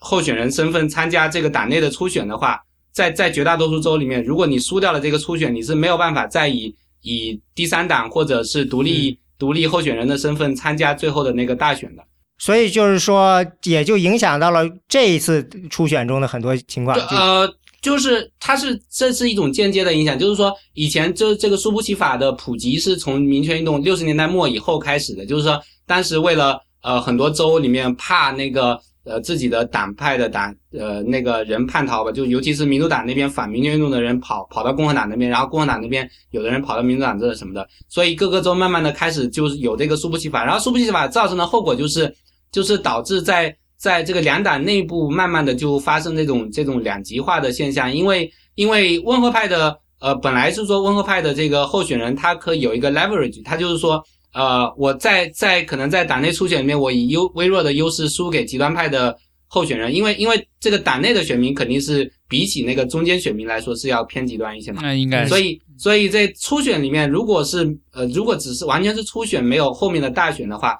就是后面的那个 general election 的话。那那个极端派的更偏极端一点的那个候选人更容易选上，对不对？但是如果你有后面那个大选的保障的话，就会拉回来一点。对，所以在在没有那个这些呃输不起法的时候，那个党内的温和派可以以这个为那个那个谈谈判的筹码，或者是一种一种制度性的保障，让这个温和派的势力不要被极呃极端派的社会运动给给给挤到一边去。然后，但是有了输不起法以后，慢慢的各个州很多州它的那个。党内不断的就越来呃温和派的势力就越来越没有这个党内空间，然后就被被极端派排排挤开，然后就比比如说包括茶党的兴起跟这个关系很大，像 Cruz 他就是靠着这种输不起法那个呃，因为他在党内是初选的时候以很微弱的优势战胜了当时德州的一个建制派，然后那个德州建制派如果如果能够参加德州的初选的话，他他肯定是最后能够大比分战胜 Cruz 的，因为德州还有很多。中间派就没有没有共和党党籍的选民，但是但是因为他没有办法再跟 Cruz 竞争了，所以 Cruz 就很轻松的就拿下德州，因为德州的民主党基本等于不存在嘛，所以所以就有类类似这样现象，还有茶党里面他会越来越往激进走，比如说呃那个 Eric Cantor 之类的这样的人，他本来就已经很茶党了，结果就被被更茶党的人就给给赶下去了，然后这样的造成的一个问题就是说，在过去几十年中，一个是国会和地方上的两党不断在极化。然后同时就是说，国呃两党中本来的那些偏温和的选民就越来越呃没有人可以代表他们，他们就会一个是在政治上变得冷感，然后就是说，然后就是失慢慢的会丧失党籍，因为他们不再参加初选，不再去投票，然后就变成了所谓的独立选民或者中间选民。然后在独立选民里面有很大一部分是两党里面的候选人他们都看不上的，然后在政治上都不太活跃的。然后这个时候。呃，就这个矛盾，就这个制度性的矛盾积累到一定程度，到到现在这个时候，它这个两党往两边偏的越来越厉害，中间就开拓出了一个空间出来，这个空间越来越大。然后这时候又有一波民粹运动的浪潮兴起的时候，有川普这样的一个人，他以一种不同于传统共和党强调的那些话题，社会保守派议题等等，他以一种新的本土主义的议题来拉取这些中间选民，就一下就会把这些中间选民本，呃，就是说之前大家看不见的，在政治上没有声音的这些人。他们的热情一下子给激发出来了，所以这是一种社会运动加上那个就社社会浪潮和制度制度因素同时作用的，然后再加上有创这样一个非常独特的人性格的这样一个人，那个又懂得操作媒体的这样一个人，在这个时候适时的出现，导致了几方面合力导致的这样一个后果。所以这里头就有一个情况，就是你说这些人是，就是很多出来投票人，我们都认为平时认为是他们是中间派，呃，就是脱离两党的，但事实上他们似乎还，呃，但是我们又说 Trump 好像挺极端的，所以说这个极端和中间实际上看起来又并并不太有远，因为你要再看民主党啊，Sanders 其实也是这样一个情况，他也拉动了大量的独立选民出来支持他呀，那 Sanders 绝对是你认为在政治光谱上他绝对是极端的。嗯，呃，是这样的，就是说，就是说，这里面说到极端和中间的时候，因为这个话就好像会隐含说这个政治光谱是只有一个维度嘛，但实际上它可能是不好好几个维度。然后，川普他在某一个维度上是很极端的，比如说他排斥外来移民，然后用这种本土主义的话语进行动员和恐吓，这样这个意义上他是非常极端的。但是他在那种传统就是共和党福音，就是这几年福音派那么强大那种。福伊登科克斯所 所强调的这种呃极极小政府，然后那个反堕胎，然后等等这样一些移民，还有反反同性婚姻这样一些议题上，川普完全不极端，对不对？就是说他在在他对刚才这这个撒切尔也这么说，对对对，然后所以所以它的极端是在一种不同意义上，就是说它呃因为因为以往的那个那个就是制度制度原因导致这个这个这个维度。就是被扁平化嘛，然后在一一个维度上不断的拉伸，不断的拉伸，然后然后这个中间流出的这个空档呢，就是说你如果有一个新的维度斜的插进来，就一下就把这个空档上的人给拉走了。然后因为就是为什么这这个呃，但是但是，川普他拉走的共和党的选民还是多一些，因为因为实际上就是说大家都可以看到，共和党这些年极化的是比比那个民主党更快更厉害的，就是桑德斯他他的。他的极端是在另外一个不同意义上的极端，他是等于说党内那种呃新陈代谢的极端，就是他没有超出，他不是在我刚才说的这个意义上往中间那个地方去拉人，而是他还是沿袭着我前面说到的，就是说这种就是说不起法这个逻辑上的，就是说不断的把这个党往那个他们想要的那个左翼的那个那个意义上的极端上去去跑，就是他的策略和三的呃和 Trump 的策略是不一样的。所以就是说，有些中间选民实际上他之所以成为就是独立选民，之所以成为独立选民，实际上是觉得，比如说民主党或共和党还不够极端，所以他对党失望了，他就变成了独立选民。这但是并不等于他们就是呃温和的或者说中间的。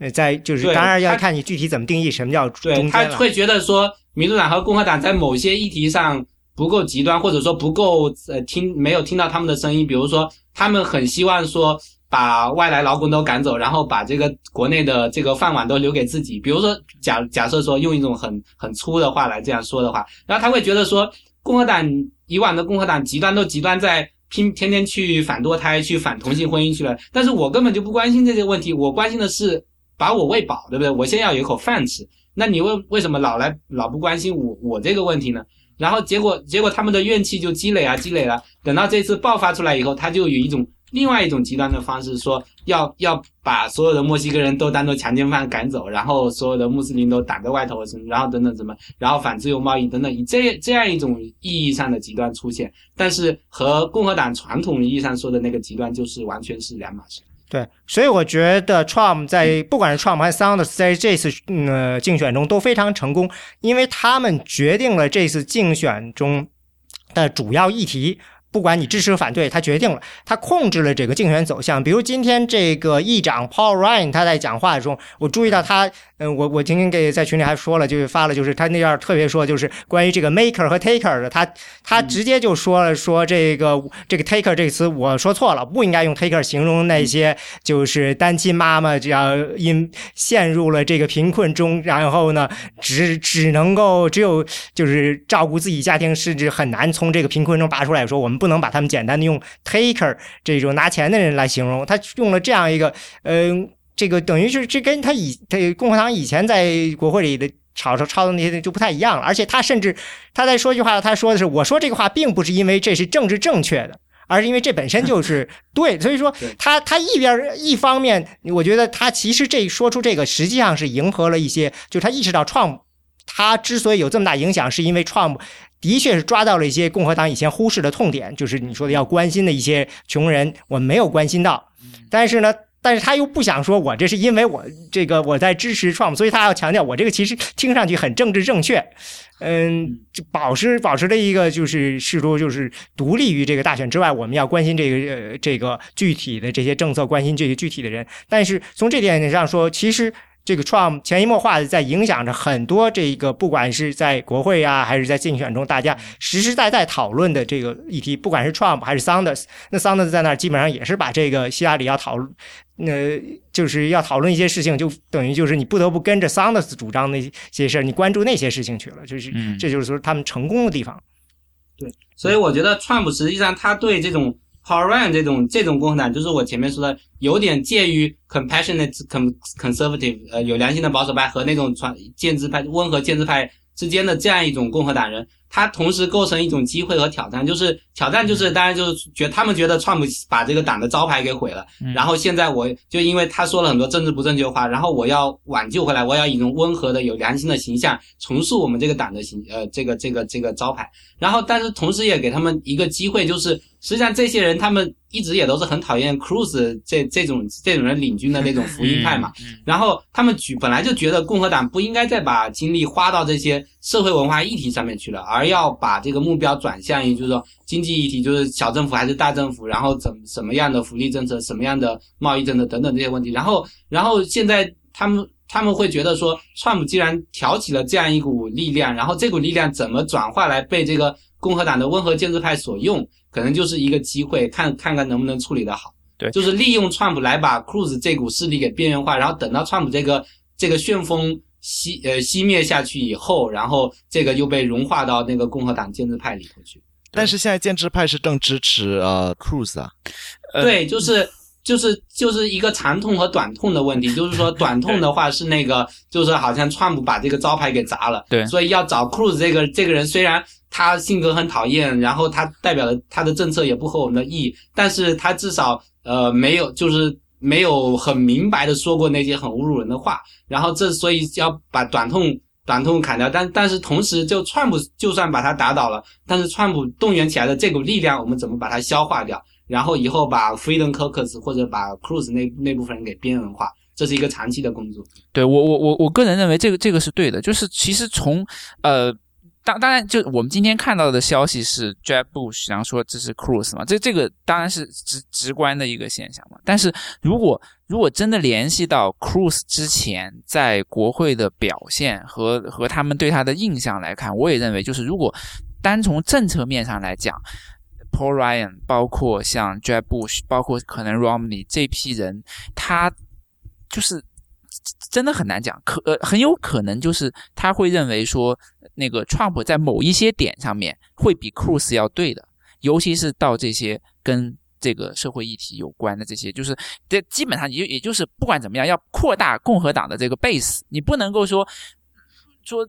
但现在现在很明显，Trump 是有有要诉诸于这个白人选民嘛，这这这个是有了，但是在另外一个层面上面来讲的话，他也在一定程度上，他可能在那个 base 上面，他会要比 Cruz 要要要要。对共和党可能会就是就是反反正就这两个人的取舍是一个很微妙的东西，不一定说就是 Cruz 会会会比 Trump 要要好多少，对，嗯，就是说一个人我们表面上去拥抱 Cruz，但实际上呢是拥抱这个人，但是在政策上我们是要向对这个 Trump 要靠拢，因为这个呃。这实际上，我记得前几天，呃，前日子有一个采访，是采访了一帮这个在国会的民主党议员，就是说，如果川普当了总统，你们准备怎么跟他合作？然后有一个人就非常郁闷的说，其实如果把川普那些种族主义言论观点去掉的话，他说的剩下的东西我们都支持嘛。对，然后然后那个人就最后来一个这话，这话不能让共和党人听到这个。然后他就说，所以说我不想讨论这个问题，我连想都不想看到川普当总统，因为这个这个东西太讨厌了，就是。所以，嗯，大家也承认他 Trump 的这个事情最后成为一个毒药，也是因为在这个三 K 党的那个 David Duke 开始支持他以后，才变成一个毒药了。对，而而而且这个大家还能觉得，对，而且这个可可能一定程度上也要回到，就是那没有办法，因为像 Rubio 这种人，他他他明明显就是我我估计 Jeb Bush 的心里面，他肯定会偏 Rubio。虽虽然说他跟 Rubio 有过节嘛，但是在理念上他会比偏 Rubio 要要要多于偏 Cruz。但是问题是 Rubio 不行啊。那那到这 对 对，那到这个点上他也没有办法了，那那就那就可能他就说哦，那 OK，那那我还是就是要要起码要在某一个在某一个层面上，我们要要守住我们这个东西，但是并不代表就是说在另外一些层面上，他会就是在 Cruz 跟 Trump 之间，他一定会选谁，那那个玩意很微妙了，那个就对。嗯，对于 Trump 这个，的确他的主张里有一些相当危险的东西，你需要把那些危险的东西剔除掉，对，剩下的东西才才能够说我们在剩下的东西里头再吸取出我们需要的来。但是这个剔除的过程非常非常的麻烦。嗯，而而且现在有一种讲法，我觉得一定程度上也是有也可以借鉴吧，就是说基本上。呃，不管是 Trump 还是 Sanders，他们在诊断美国社会的这个现有的问题上面，他都得到了一些东西，是可以说是言之成理，而且是持之有据，这样才会有人来支持他。但是问题是，他们提出的解决方案是不是以后就能够被用上去，或者说他们到底是不是有一个清晰的解决方案？本身这个问题本身就是这这这两个层面，你你要要分开来看。所以对，就是说他们两个人都看到了问题，对对，在一定程度，而且这个问题的确是痛点，大家民众都感受到了。嗯，但是对对，我我我是我是完全同意。就他们，我觉得你你所说痛点是我我这是很很很业余的说一下，就是他的痛点是第一就是呃经济不平等在越来越变大，这个是这是一个事实，而且无论总统是谁，无论政治政策怎么样，这个这个这个趋势会继续下去，这是没有办法改变的。然后第二点呢，就是呃的确有一有一群选民，他们是被两党都。呃，从某种意义上来说，遗忘了，啊，这些选民就包括，比如说像，呃，就是叫 Rust Belt 啊，不知道中文是什么，袖带，袖带，袖带里的一些蓝领工人，呃，我是我我本人我是百分之一百支持自由贸易，但是呢，我不不可能否认，就是有人在自由贸易中受到了伤害，就他以前有一个好工作，现在没有工作了。呃，他无论就是比如说中国的东西更便宜啊，或者是墨西哥的移民给他们更好的福利啊，这些东西都对他们已经不重要，因为他们最重要的工作就很好的蓝领工作已经没有了。然后这些人呢，可以说是在过去十几年甚至几十年，他们的声音都没有被听到。然后现在呢，他们不仅被听到了，而且有两个不同的声音正在向他们招手，一个就是 Sanders，一个是 Trump。然后我支持 Trump，其其中很大一部分原因呢，就是我害怕他们最后听 Sanders。我觉得共和党，我觉得共和党现在的首要任务呢，就是让这些人，无论是由用什么原因，就是比如说像文化、文化、文化因素，或者是用宗教因素，呃，或者是用经济，甚至经济因素，呃，把这些人招到他们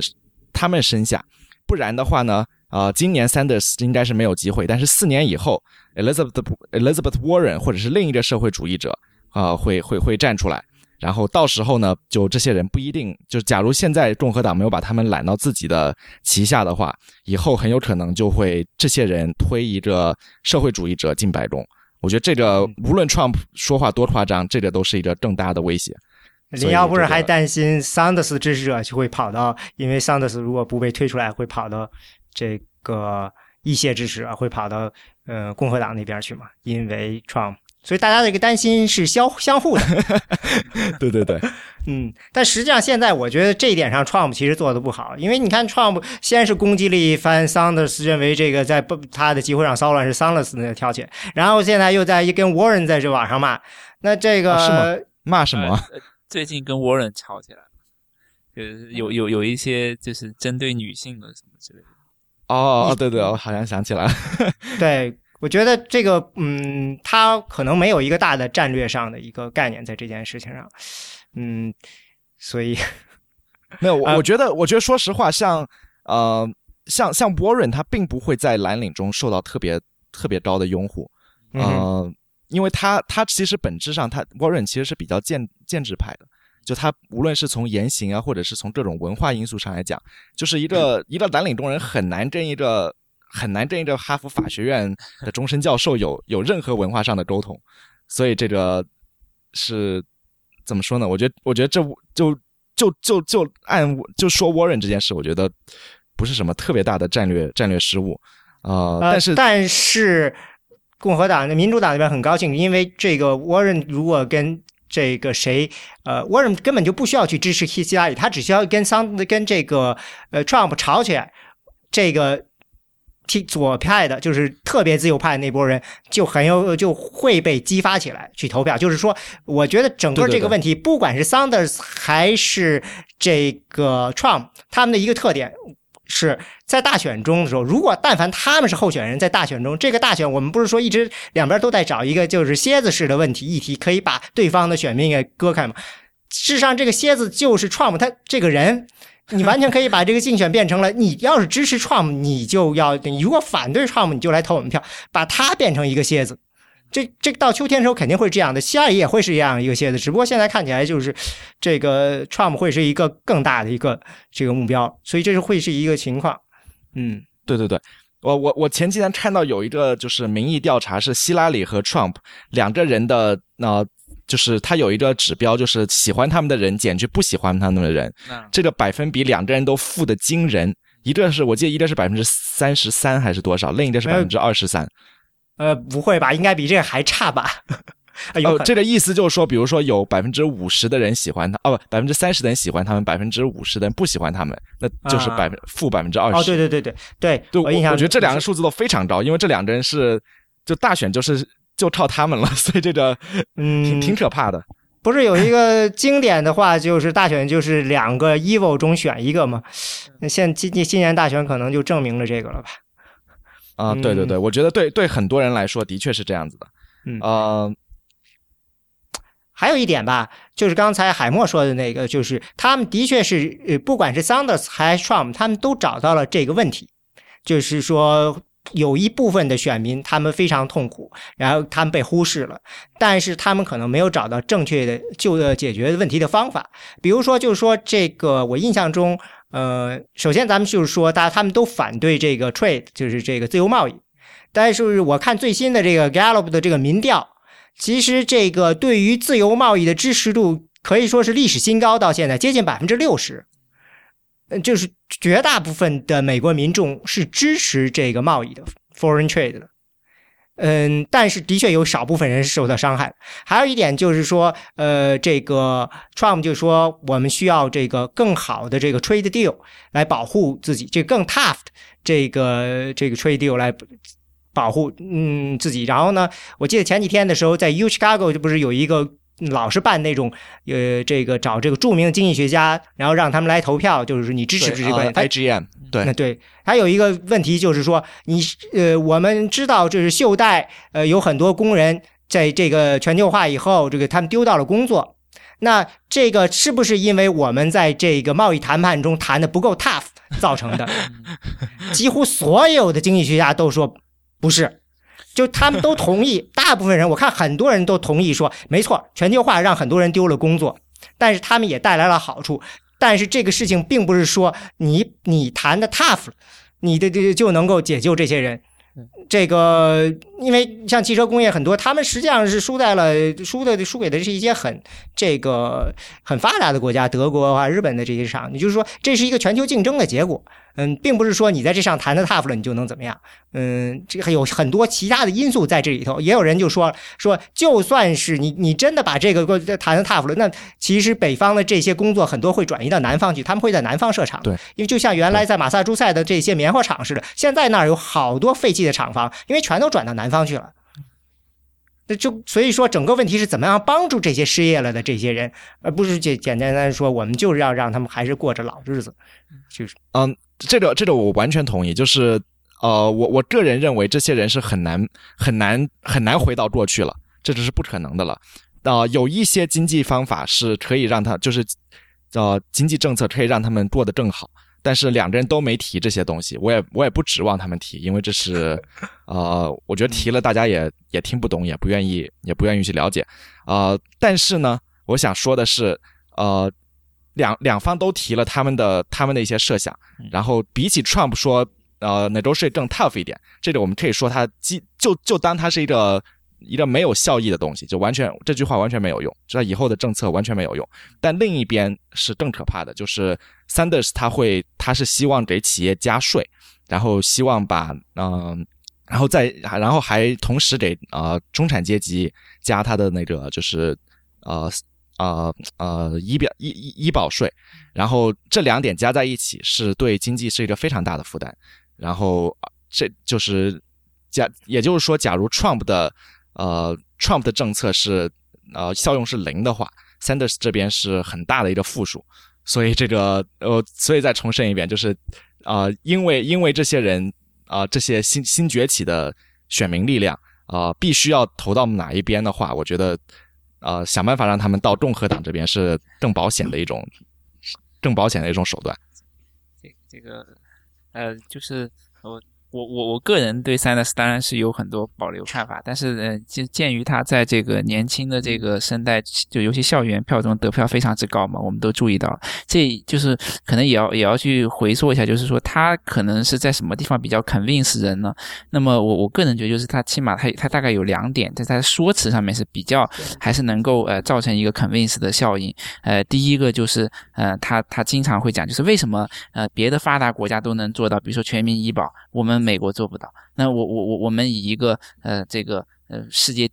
老大的这个地位，我们早就应该做到。就这种讲法，可能呃，对于这个呃年轻人是还是有一定的这个说服力。第二个就是，嗯，他他经常会讲到，就是对华尔街那个救救助那个事情，因为那个事情基本上是从从呃 O W S 之后到现在，在政治上面虽然说是有发酵，但是还就是嗯，他对于那个事情扣的一直很紧。这也是 O W S 就是 Occupy Wall Street 对对对对对对对占领华尔街，对对，可能这这一点他也是比较还是比较聪明的地方。当然，具体到他的解决方案，那那。大有有很很多人都已经提出过这个批评，包括选美有有专门的这个文章，就是分析说，那他的这个所谓医保政策，在他的 Vermont 州里边都都碰到问题了。然后也有很多的这个这个高校里边的，其实已经都是都是呃左左派的这个学者，但是他们也会质疑说，那你这个学费呃全免的这些东西具体怎么落实？那但但是就是说，嗯，怎么讲，在一定程度上，我觉得他那些。讲法能够拉来人，其实也也也是有有 point 在那里的。就 point 就是说，他他讲的像刚刚那那两点，他反反复复讲，反反复复讲。其实其实，嗯，你在那个他说的那个那个点上，你一听，呃，其实也有一定道理。对他每个人都是有这样的特征。对，嗯，我觉得就是说，对 Sanders 我是不担心。为什么？就像刚才海默说的。就包括在呃学院里面这么这么组的一个环境下，很多自由派的经济学家，他实际上是会很中肯的去批评桑德斯提出的那些政策，包括大学学费，然后包括医保，包括经济发展的呃政策方案。然后就是说，实际上你可以看出，现在虽然虽然我之前说民主党和共和党都两党都在往就是两极方向走，但是但是其实如果平心静气的说，显然是共和党。共和党极端的非常快，然后非常可怕，然后民主党实际上现在还是很有理性的，就是包括在这次大选中，你最后就希拉里和桑德斯，就是虽然虽然有很多有很多年轻选民出来支持桑德斯，但是他现在还是远远落后于希拉里。我其实不太担心说桑德斯的他的，就是说桑德斯他作为一个政策的呼吁者、一个倡导者、一个 advocate，他是很有力量的。但是但是这样的人，他实际上本来也就是说。他的最佳的位置，一个是在社运的前线上，另一个是在比如说成为一个国会议员，然后以这个立法立法委员，就立法立法机构中的一员这样一种一种呃，就是一一种身份在起作用。但是，但是他本来就在在民主党现在的气氛之下，可能未来的几十年内，我觉得都很难说。会推出这样的一个人成去成为总统的未来几十年？今年今年其实不是很快了，今年已经差不多了。我觉得，我觉得不是啊，就是桑德斯他桑德斯现在还有保持这么这么强的势头，那是因为民主党的初选采取的是比例代表制，所以就是说他这个差距。表面上看和希拉里一直拉不开，如果三民主党采取的是共和党那种那种选制，有赢者通吃有什么的，现在希拉里早就过半了。就是所以所以这个只是一种一种表面上的现象，就说哎桑德斯的这样一个势头。然后我觉得这样一种桑德斯他实际上不是一个真正的一个一个政治人物，他是一个社社运型的人物。然后这样一种社运的力量，它是它是可以不断的被建制所消化的。就是说桑德斯代他代表的这样一种呼声。呃，他他可能占领了一种道德高地，但是由于他提不出具体的政策，然后这种呼声要落实到政策上的时候，一定会经过很多经济学家的手上，要经过很多呃建制派政政治人物的手上，像希拉里这样的人手，然后包括其实像 Warren 这样的，他也是属于呃半建制派的一员，就是包括他自己也意识到他他一直不愿意出来竞选总统。就就这样一种庞大的一个智囊加上政坛的这样一种一种一种建制，会慢慢的消化这个摄影的力量，然后呃最后通过这种妥协啊，通过不同派别的谈判啊，然后游说啊，然后推出一个大致可行，但但是可能会有种种漏洞，但是也不会危险到哪里去的这样一个一个政策。然后，呃，共和党现在的问题就是说，它处在一个危机的边缘，就是因为之前可能被福音派或者被极端小政府派查党等等，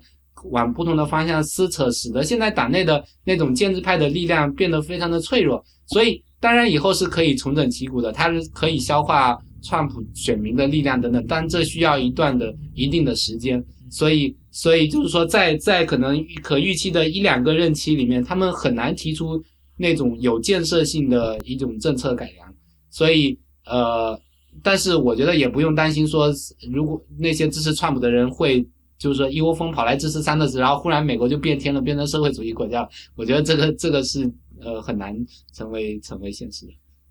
美美美国有有个政治学者，呃呃，如果没记错，应该是 Roger Smith，他曾经讲过，大概就是从一九八零年开始，在美国政治上面，其实呃基本上是共和党占一定的优势的，呃就呃当然就我们都看到里面有有长期的是民主党做总统嘛，但是你想在在克林顿政府时期发生了 New Gingrich 对吧？然后在奥巴马时期，然后他也发生了国会的一个一个 take over 这样的一个状况，所以在一定程度上比较有。有趣的一点反而是，就是说，那为什么共和党原来按理说是应该是一手好牌的，他为什么？就是，嗯，反而现在在这个点上面啊，我们看就是很很，现在刚刚我们都说到的就比较明显，就是说他是碰到了一个嗯这样的一个有点危机感的态势。虽然呃已经有很很多的呃，包括我们选美里面有人预测，就是按好好像三土兄也预测过，就是呃理论上共和党是不会分裂的。但是就是对我来讲，就是我特别奇怪，就是如果你从八零年代开始就已经是一个嗯。进入共和党这么样一个呃好的时期，然后呢，你的政策上面有一点他们也已经明确了，就是我们刚刚说到的，就是说你要去扩大你那个 base，你要迎合美国社会变得多元化这个潮流。那么你既然这两个东西都有了，为什么你会到今天这个状况？为什么你的建制派出来的像就不我我他们理论上应该是 Rubio 嘛，一开始嘛，对吧？或者说你这或者说 Jeb Bush 嘛，你为什么会到到到到到到到这个这？沦落到这个地步呢？这个事情很奇怪。呃，我我就觉得这这一点是我真的自自己想，只是没有一个是没有一是缺少一个好的候选人呢，还是说他们就是完蛋了？然后这个还是说 Trump 这个候选人太强大了？没想我就想不通。我我觉得是这样的，就是说，呃，从民权运动以后，七零年代开始，呃，共和党开始在在联邦层面占优势，它实际上。呃，他是纠合了几股力量来对抗原来的那个新政同盟嘛？但是，新政同盟到一九六八年就已经瓦解了，就是呃，那个华莱士那一派就后来就慢慢南南方的那那些白人就融入到共和党里面，所以他给共和党添加了一股南方白人派，然后然后再加上那个五十年代开始兴起的那个保守派革命、福音派革命，到了里根时代变成了里根革命，然后就是呃，Pat Buchanan 那那那一派，所以。然后再加上原有的那个商业建制派，再加上那个 Goldwater 代表的那种小政府派，就是这几派的力量纠合起来，然后，然后因为为了共同对抗民主党的目的，而在联联邦层面牢牢的结成一个同盟，所以占据了这样一个联邦层面的优势地位。然后，但是在这个这个同，由于它是一个同盟的性质，所以导致它内部内部不断的要在争抢权力，就是比如说像 Gingrich。他所谓的经理旗革命，它实际上是党内的。它一方面当然是共和党夺回了国会上国会的多数，另一方面实际上是党内的一个新兴的一个派别，它力量壮大到足以颠覆颠覆掉原有的商业商业建建制派，就是说，呃，经理旗代表的那种呃，以以那种呃那个社会保守派为。底色，然后混合上一些小政府主义的这样一个派别，它颠覆了原有的那种福特，就尼克松、福特，然后那个洛克菲勒代表的那种商业建制派。所以，所以它不仅仅是国会里面共和党对民主党的夺权，同时也是共和党内部一个派别对另外一个派别的夺权。然后，由于共和党是这样一种同盟性的结构，所以它在在执执政推出建设性的政策上很难有作为，因为它。他在党的内部都有的时候都很难达成一致。实际上到到这几年就会变得特别明显，包括共和党里面的温和派想要跟民主党妥协的时候，就一定会有 Freedom Caucus 的人出来阻挠。所以然后然后这个是在联邦层面的现象，然后在那个地方层面上，实际上那个六八年的时候，六八年到七十年代的时候，呃。民主党在地方上是占据优势的，当时五十个州里面有三十几个州是民主党的人，然后慢慢慢慢开始，民主党在地方上开始走下坡路，走到现在，民主党是落到低谷了。就是说，现在全国五十个州里面有三十几个州是共和党的人，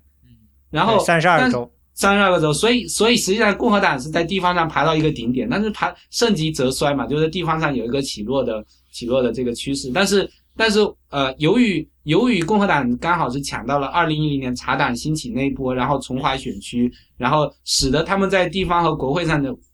优势。如果说没有没有川普这样一种从从中间横插一杠的这样一种一种呃新这这个这个运动的兴起的话，他们这个在众议院和地方上的优势，它是实际上是可以维持一段时间，再维持一段时间的。但是现在就是共和党的人担心的就是川普会不会颠覆这样一个局面。就是，但是早或早或晚，这个共和党在地方上的优势也要慢慢开始走上下坡路了，因为这有一个周期在里面。但是联邦层对联邦层面，我就觉得是因为共和党内部各个派别相互之间的这种这种牵扯导致的一个一个一个一个问题。可以这么说，是不是就是本来建制派认为我们今年稳扎稳打，还是 很有希望一统江江山的？但是你 Trump 一出来就把这个事情弄得就完全没人知道会。会变成什么样了？对，现在局面就有种怨念，可能对他。对，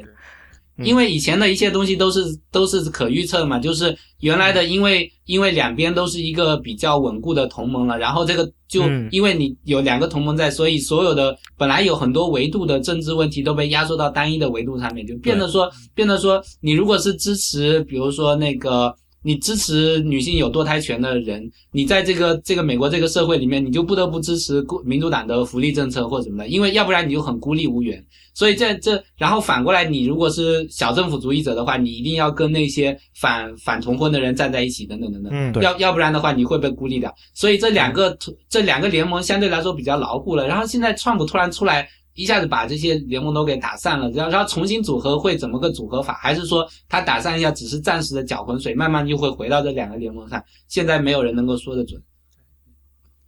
对啊，所以说我们这也差不多时间挺多了，咱们最后来一个，比如说预测，你们觉得？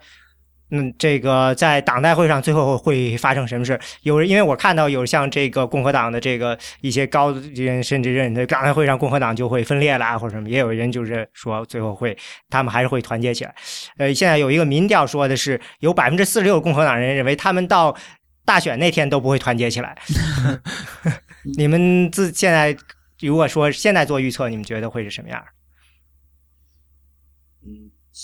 现在我我不知道，因为我觉得我要等到那个，比如说很多州的那个呃郡代会至少开完了以后，然后如果有那些细节上的呃，就是有有一些更多的关于代表的细节，可能因为现在有很多共和党的人在说，他们试图呃，比如说在在那个开郡代会或者区代会的时候，就是利用基层那个党组织的优势，然后选出一些对川普不那么忠心的代表。然后这样子，他们他们可能不敢触犯众怒，说在第一轮的时候就贸然的修改规则，直接就抛开川普，直接投别人了。但是等到第二轮的时候，这些代表就不会坚持再再 投川普。但是川普那边不知道有没有意识到这个问题，就是他可能可以发动他的草根的支持者，嗯，去他知道这件事情，但是他缺乏一个组织来帮助他对对，他就他的一个问题就是他的他动员起来的人都。都是凭着一腔个人的一腔热情，然后去参加他的 rally 的聚 rally，然后参加什么的。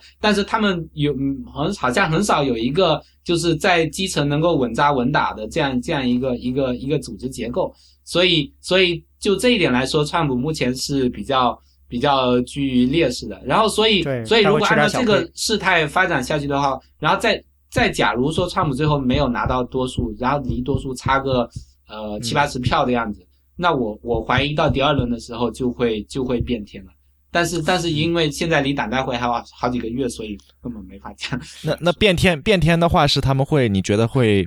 呃选一个什么样的人做候选人呢？我觉得我觉得就会选比如说呃那时候很难讲。如果第二轮我就觉得都不不一定会投出来，有可能，比如说有的人会想投 Ryan，有的人会想投 Romney，有人会等一下，这这样，你要是想说投这些人，他们就得改规则，得允许这些人出现在选票上，因为按照现在的规定，你必须得是呃，理论上必须得是在八个州赢下多数代表，呃你才能出现在选票上，所以你得改规则。第一轮吧，那那个是指第一轮。不不，还是是这样的你必须得写这这要这是规则上要写的，什么人可以出现在选票上。现在是这样写，你必须得改规则，说这个没有参加过初选人也能够出现在选票上，他们才有机会说让 Paul Ryan 出现。对，我觉得这个规则相对容易改一些，就是比起直接改规则说第一轮大家随便投吧，不要投最多票但的人。但是但是这改这个规则的这个目的，这个人人都看得出来啊。我我 我个人是估计，如果到改规则那一步，对共和党的可能会有一些比较，因为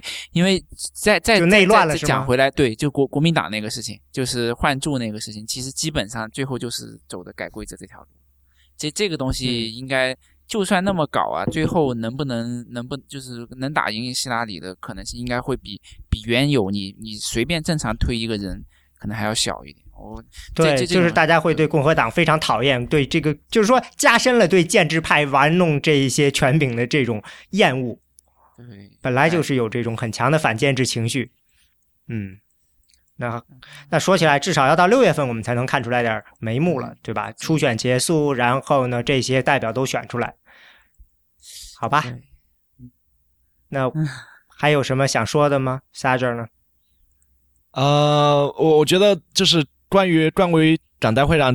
呃会发生什么，我觉得我就我一开始就已经说了，就是我觉得你觉得会团结起来？对，就大家就 Trump 会慢慢往往建制派或者是就各个各个方向都会往呃现有的呃各个系系别上靠拢，然后呃这些系别中现在已经有人出来帮他背书了，然后会越来越多的人出来帮他背书，然后呃到时候的话，我觉得就是至少是表面上会会会是比现在团结吧。嗯，行，其实这个我们到时候就知道。其实我我们选美上有一篇文章跟看法其实是比较比较相近，就是刁刁老师那篇文章，就是大概意思就是就是说，现在大家应该支持，对嗯，就是说让让那个共和党浴火重生，先支持 Trump，然后输了以后也可以那个重新反思一下，重整旗鼓，是吧？对然后我我们嗯对我们选美群里面有一位呃在在哈佛读政政治学系的博士的呃何呃何呃何何博士，他的看法就是现在应该大概是应该支持 Cruz，然后呃 Cruz 跟 Trump 来比，我我没记错吧，对吧？对啊、对，嗯，他是觉得这两个人不管谁上了共和党都会浴火重生。他他是大概对他特别认为说，Cruz 能够代表一种就是所谓呃保守主义的精神吧，就是就是起码是意识形态上来讲是比较明晰的，虽然很极端，但是很很明晰是一种理念在那里 ideal 的。然后呃，Trump 可能就没有嘛，所以他就说那宁愿我就。呃 ideal 对 ideal 这样来搞啊，比也好过就是来一个这种很很很奇怪的，然后呃去对对。嗯，但是但是对啊，对，可是从理论上来讲，呃，应应应该都都都要继续看了，都，这个事情太复杂。对，现在离那个最后的呃还有还有四个月，快四个月的时间嘛，所以四个月里面会发生什么，谁也说不准。我觉得到后面如果真的川普在那个那些纽约啊、加加州啊这些地方赢得比较大的话，因为我觉得 Cruz 在那边很难很难赢嘛。然后川普我现在我现在看的是他会呃赢得非常大，就是百分之七十。因为他在马赛诸塞搞成那样已经很吓人了，就是很很很多人都觉得不可思议的。其实想想也很正常，因为马萨诸塞会有多少个福音派呢？没有什么福音派，所以那那剩下那些人如果出来投共和党的话，那肯定就是都像这样的。但但是那问题是那个时候 Rubio 他们还在啊，就是在 Rubio，我觉得他嗯就是完全把自己搞砸了呀，就是那个对对辩论的时候变机器人，然后后来又又跟着 Trump 走，就是跟跟 Trump 一起去走下山路嘛。他他本来他形象就不是不适合走下山路的人，不像 Trump。对这个事情，反正是的确是不知道会发生什么，但是这马纽约反正马上就要到了，所以对对对，我看这个 Cruz 已经在纽约下力气了，看他这看一看这次会成什么样吧。谢谢大家收听选美播客。选美播客是 IPN 播客网络旗下的节目，我们的网址是选美点 US，我们的知乎专栏是选美 IM Election。我们的新浪微博是选美 I'm Election，我们的 Twitter 是选美 US。对美国政治动态有兴趣的朋友，欢迎加入我们的会员，享受会员专有资讯，支持我们把播客做得更好。最后，也欢迎大家收听 IPN 播客网络旗下其他的精彩节目：IT 公论、未知道、内核恐慌、太医来了、流行通信、硬影像、无次元、博物志和陛下观。谢谢大家。